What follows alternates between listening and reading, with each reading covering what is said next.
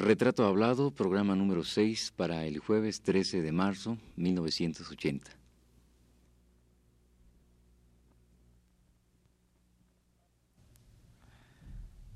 Radio UNAM presenta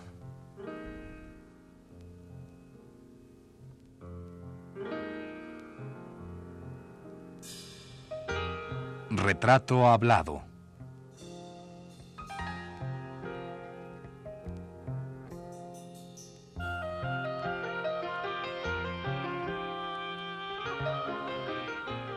Un reportaje a cargo de Elvira García. Gabriel Fernández Ledesma.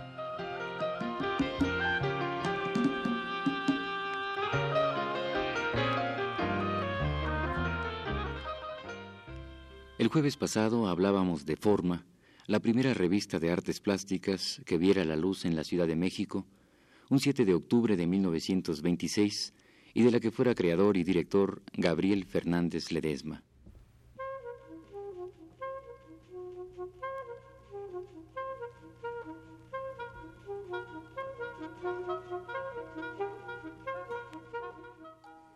No se sabe a ciencia cierta por qué una revista tan acertadamente dirigida y editada tuvo tan poco tiempo de vida. Pero lo más triste del caso es que hoy, en 1980, transcurridos 54 años, no ha surgido ninguna otra revista que cumpla las funciones de forma. Justino Fernández, haciendo un paralelismo de la revista moderna y la revista Forma, la primera surgida en 1898 y la segunda en 1926, dice, Se ve que si ambas son expresión de nuevos y renovados anhelos, según sus tiempos, en la segunda se ha dado el paso decisivo hacia el arte del siglo XX.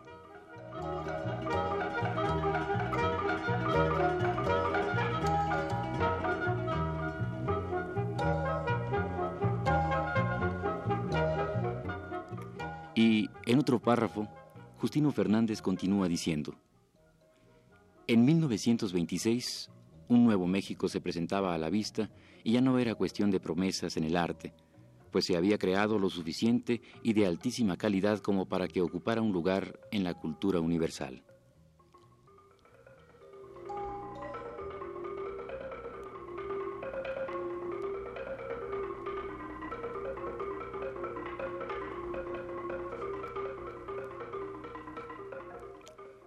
En fin, hoy dejaremos de lado la revista Forma y conversaremos con don Gabriel de otras actividades posteriores al surgimiento de la mencionada revista. Una de esas actividades fue pertenecer y fundar el grupo artístico 3030.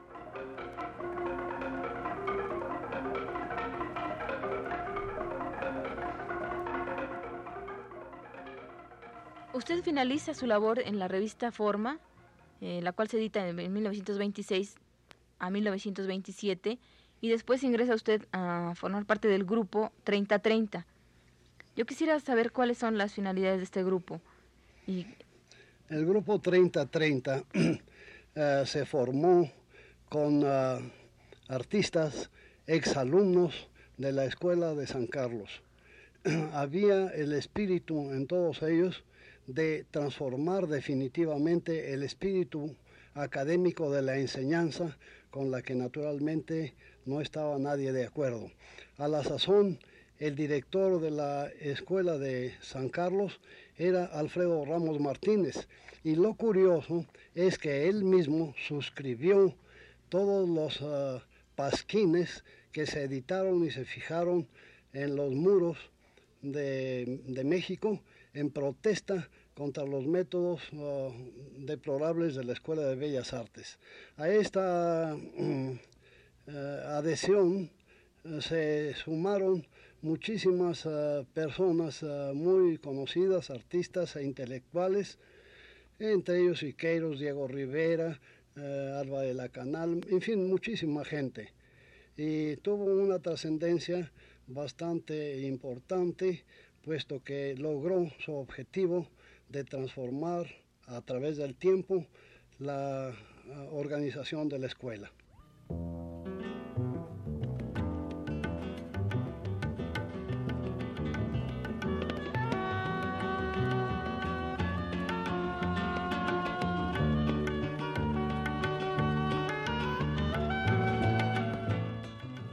A partir de este momento, y muy empezando los años 30, Fernández Ledesma se ocupa de diversos trabajos, algunos complementarios a su pintura y otros más disímbolos. Así pues, de los años 30 a los 70, el currículum de don Gabriel es impresionante e interminable, por lo cual hemos optado por tomar solo las actividades más relevantes de nuestro personaje. Una de ellas, indiscutiblemente importante, fue la creación del Centro Popular de Pintura.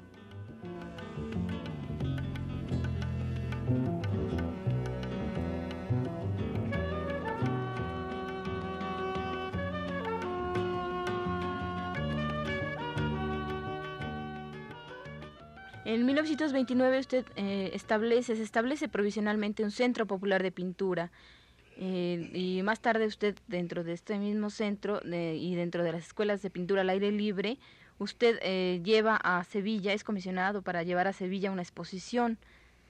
Yo quisiera que me ampliara usted este estos datos. Efectivamente, antes de que yo tuviera propiamente un centro popular de pintura, puesto que había rechazado el ofrecimiento que me habían hecho de darme una escuela de pintura al aire libre. No estaba yo de acuerdo con esa designación ni con el, ah, lo que significaba eso. Yo deseaba una, un centro eh, que estuviera ligado con la vida del pueblo y las actividades eh, sociales, no con el eh, objetivo de simplemente interpretar la naturaleza a la manera de los impresionistas, los fenómenos de la luz, etcétera, etcétera. No me interesaba el paisaje. Entonces me establecí en uno de los corredores altos del, del convento de la Merced y de ahí comencé a difundir el la experiencia que ya tenía sobre el grabado en madera entre un grupo numeroso de alumnos. Esta labor se interrumpió cuando el licenciado Castro Leal, que era ah, el rector de la universidad, me había comisionado, me comisionó para que llevara ah, el material de las escuelas de pintura al aire libre y los centros populares, que los llevara a la exposición internacional de Sevilla hice el viaje y me ocupé ya en España de organizar esta exposición, eh, luchando naturalmente con un medio que no conocía del todo y que tuve que eh, entrar dentro de las ciertas esferas oficiales, como ver, por ejemplo, al señor conde de las infantas, que desde luego le dije, usted me perdonará, yo soy un joven republicano y no le voy a hablar a usted de voz ni de señoría, le voy a hablar de usted, francamente. Sí, hombre, por supuesto, me dice, claro que sí.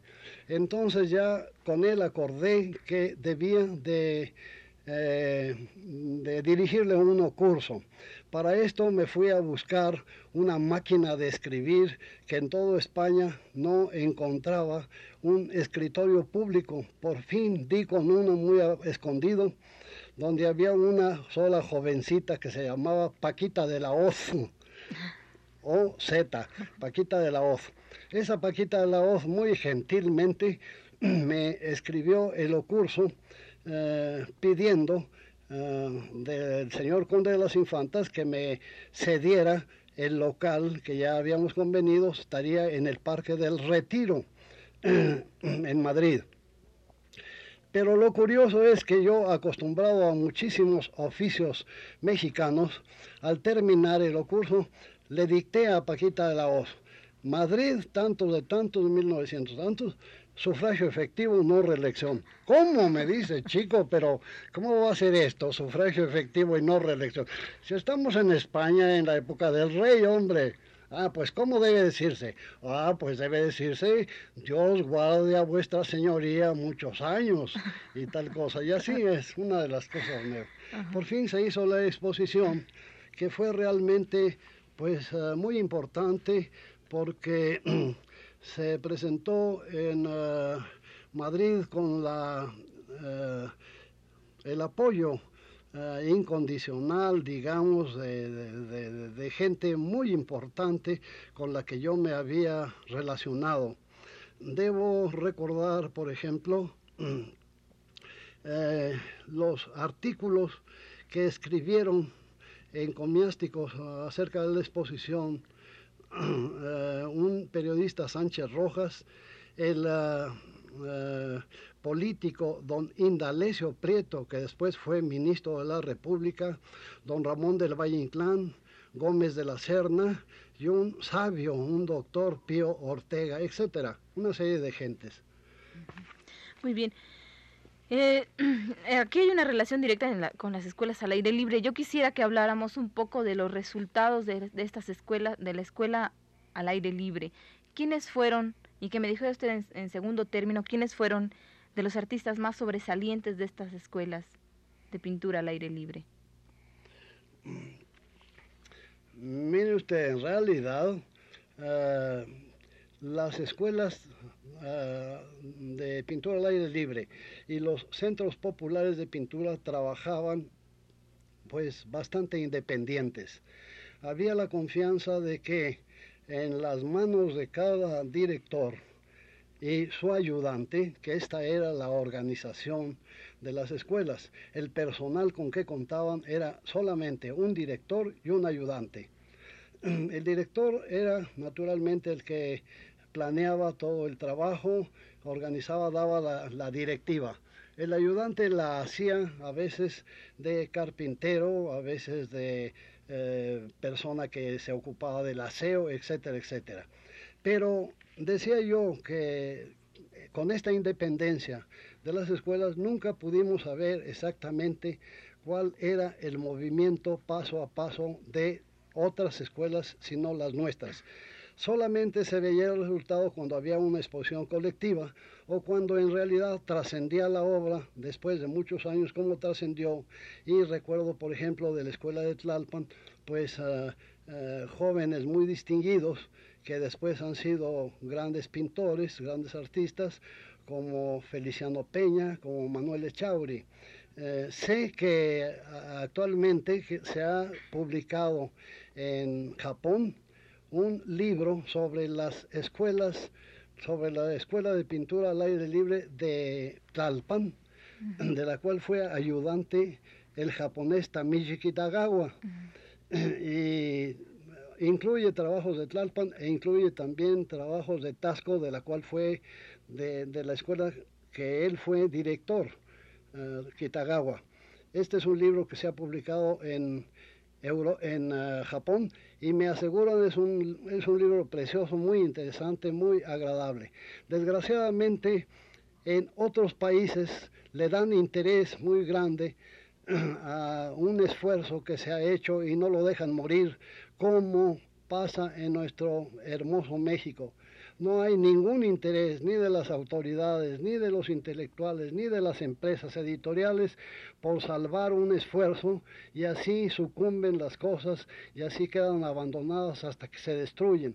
Yo tengo de mi Centro Popular de Pintura una colección magnífica de grabados en madera de los alumnos y de grabados en metal también y está allí ya con la carátula lista para editarse y allí sigue y sigue y sigue durante años y solamente algunas investigadoras americanas se han llevado este material y lo han publicado fragmentariamente en los Estados Unidos, pero aquí nadie se ocupa de nada, de ninguna cosa de eso. Sí, eso es cierto y además yo quisiera en, en, relación a lo que usted acaba de decir mencionar que usted eh, hizo varios eh, libros, integró varios estudios sobre el calzado mexicano, sobre juguetes mexicanos y sobre otras cosas que usted ha hecho que no llegaron a concluir como libro editado, ¿verdad? Esto forma parte de esta mm, política, un poco de desinterés que hay hacia, hacia el arte popular de, México, ¿verdad? Dentro, de la, dentro del trabajo oficial, dentro de las actividades uh, oficiales, Naturalmente, eh, la inquietud por la investigación y por la creación artística nunca se eh, alejaba. de tal manera que a pesar de tener cierto compromiso de trabajo oficial, pues emprendían otras cosas personales, de interés personal, y así eran precisamente las uh, aparición, fue la aparición de ese librito al que usted se refiere, de Calzado Mexicano, cuya plan editorial era interesante porque eh, pues sería largo explicar. Era una biblioteca pensábamos una biblioteca de alrededor de 250 o 300 ah, títulos de obras y solamente pudimos publicar como vía de muestra, vía de prueba, dos ejemplares, uno de Romero de Terrero sobre la eh, escultura del siglo XVII y XVIII, eh, que son libros pequeños en un 32 de cuádruplo, es decir, en una sola hoja de, de, 72 por 90 y tantos centímetros, doblada, salía todo el libro.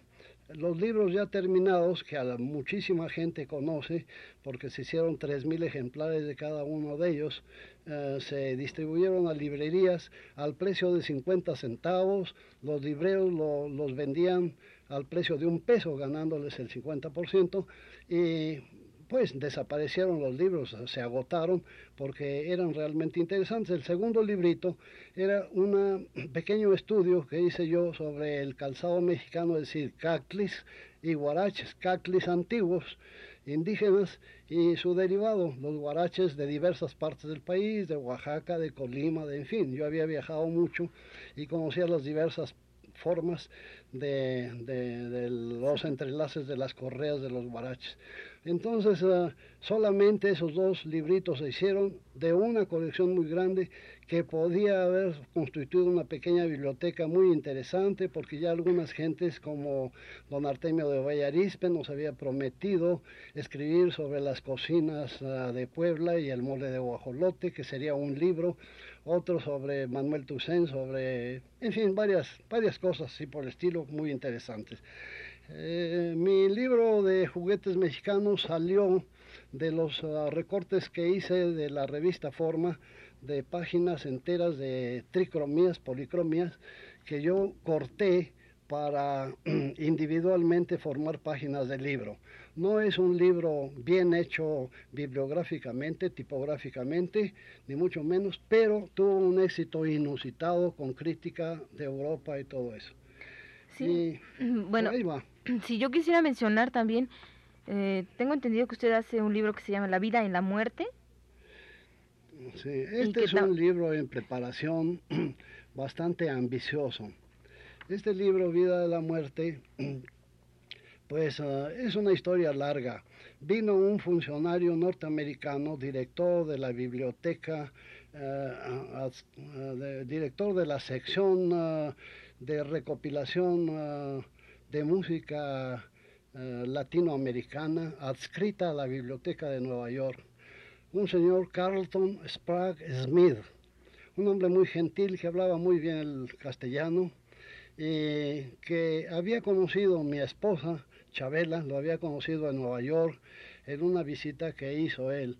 La, él la había oído cantar a Chabela y había quedado verdaderamente prendado de su voz y de su repertorio de canciones muy antiguas y le había ofrecido la grabación de discos, eh, en fin, cuando no se pudo hacer nada, cuando él vino a México, eh, invitado por el cuarteto Lenner, un cuarteto, eh, entonces vio este hombre que yo guardaba en un cajón de mi, de mi escritorio una gaveta guardaba una gran cantidad de recortes sobre cuestiones eh, funerarias, sobre cosas de la muerte.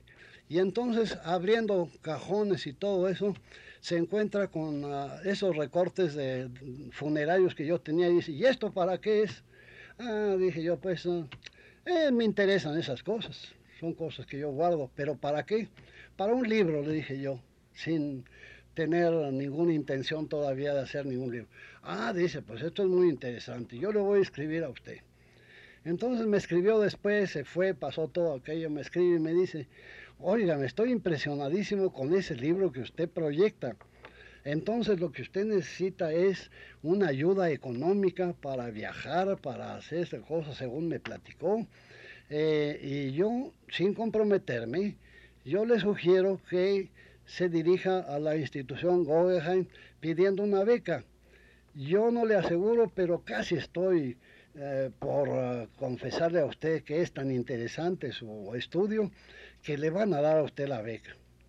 Bueno, dije yo, son cosas de, de, gente medio borracha, ¿verdad? Ilusa. Entonces, ¿qué me voy a ocupar de esto? Ya no me voy a ocupar. Sí, sí, ocúpate, me dijo mi mujer, que no se pierde nada. Hice mi solicitud, me contestan y me dicen, manden ustedes tales, tales cosas, nada más como requisitos y desde luego tiene usted la beca. Y así fue como tuve la beca. Entonces, de, de buenas a primeras me vi con el compromiso de hacer un libro. Compré una cámara ah, vieja Rolleiflex, muy buena, por cierto, con un lente magnífico. Cámara ah, antes, eh, fabricada antes de la guerra, con un lente precioso que me dicen que es. Eh, con ella he hecho una gran cantidad de fotografías sobre el tema de la muerte.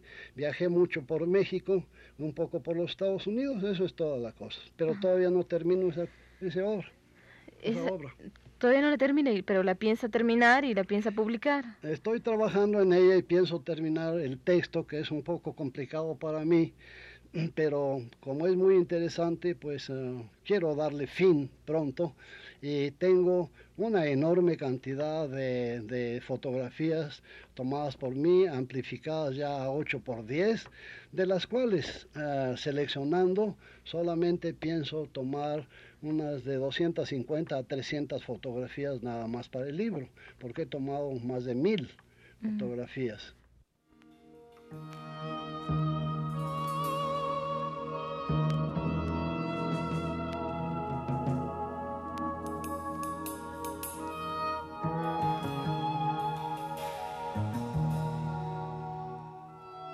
En el Centro Popular de Pintura y en la Escuela del Aire Libre se enseñan diversas técnicas.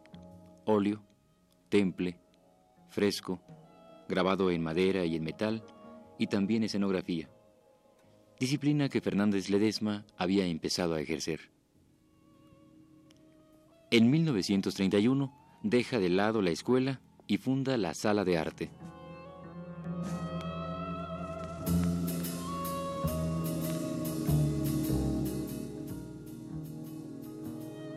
Volvamos otra vez al asunto de sus actividades relacionadas con el arte. En 1931 funda y dirige eh, con Díaz de León la llamada Sala de Arte. ¿Qué era la llamada Sala de Arte? Eh, la Sala de Arte fue en realidad una de las eh, empresas que, que yo acometí con verdadero entusiasmo, con gran calor, con muchísimo interés. Eh, no me eh, sorprendía el hecho de que se hubiera nombrado también a Díaz de León para trabajar juntamente conmigo en esta empresa. Mm, además de ser compañeros y muy amigos desde la escuela primaria, siempre habíamos coincidido en ah, intereses artísticos y en intereses tipográficos nos encontrábamos, siendo muy independientes, nos encontrábamos a veces en el, trabajo de las imprentas, cerca de las prensas tipográficas, o bien eh, en algunas oficinas de la Secretaría de Educación, en distintas actividades. Pues eh, al llegar a iniciar el trabajo de la sala de arte, hicimos de inmediato un programa eh, rápido de actividades y comenzamos con toda libertad a trabajar. Se nos había dado un local extraordinario, un local que estaba ubicado desde la puerta de entrada, la entrada principal de la Secretaría que da a la calle de la Argentina, hacia la derecha, entrando por esa puerta hacia la derecha, eh, hasta llegar a la calle de Venezuela, da, dobla, da vuelta hacia arriba, rumbo a, medicina, rumbo a la escuela de medicina, rumbo a San Fernando, todo eso, por la calle de Venezuela. Y es una ala bastante grande también de, esa que forma esa escuadra con, con el frente de, la calle de Argentina. Un local muy amplio, con muy buena luz. Lo habilitamos con uh, uh, panos uh, de yute eh, para que sirvieran de, para hacer la, la colocación de las estampas, de las fotografías, de las pinturas, de, en fin, todo lo que íbamos a, exponer. La primera exposición fue en 1931, recuerdo yo que fue una exposición de un fotógrafo, Agustín Jiménez. Em, estas fotografías de Agustín Jiménez ya eran fotografías balbucientes eh, en búsqueda de formas modernas y de un nuevo aspecto eh, no documental, sino de un sentido de composición de formas artísticas eh, que se intentaba desde ese, a partir de ese momento. Y probablemente eh, la revista Forma pudo haber tenido una influencia con la ah, publicación de las fotos de Weston y las fotos de Tina Modotti en toda una generación posterior que viene de fotógrafos. Después de esta exposición se sucedieron a través de cinco años o seis, cinco años que duró la sala de arte. Creo que Díaz de León se fue un poquito antes, pero yo continué durante seis años el trabajo de la sala de arte e hicimos más de 80 exposiciones. Es muy largo poder... Eh, pero podría usted mencionarme algunas exposiciones así muy saltando un poco. Sí, sería una cosa larguísima, toda una lista de exposiciones. De las que yo recuerdo, por ejemplo, había, pues desde luego, exposiciones de carteles, exposición internacional de carteles, exposición de carteles de la guerra de España concretamente, una exposición de plástica de teatro, eh, una exposición sobre eh, los expresionistas alemanes, exposición sobre el vidrio, que fue una exposición preciosa.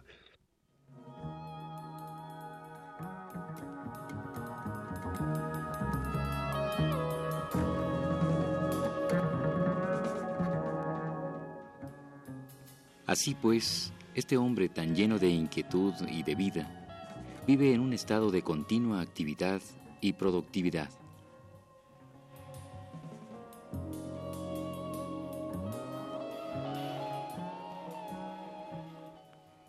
Esta fue la sexta parte del programa sobre Gabriel Fernández Ledesma. Le invitamos a escuchar la séptima el próximo jueves a las 10 de la noche.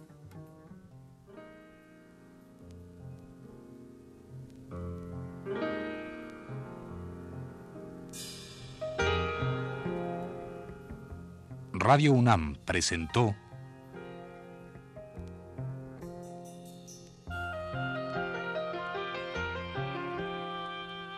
Retrato Hablado.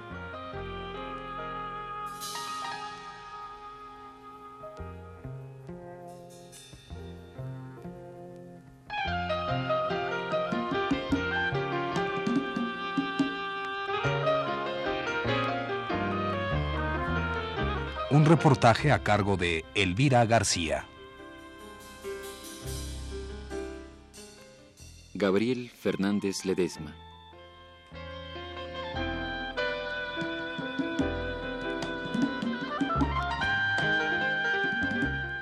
Conducción técnica a cargo de Pedro Bermúdez, en la voz de Fernando Betancur.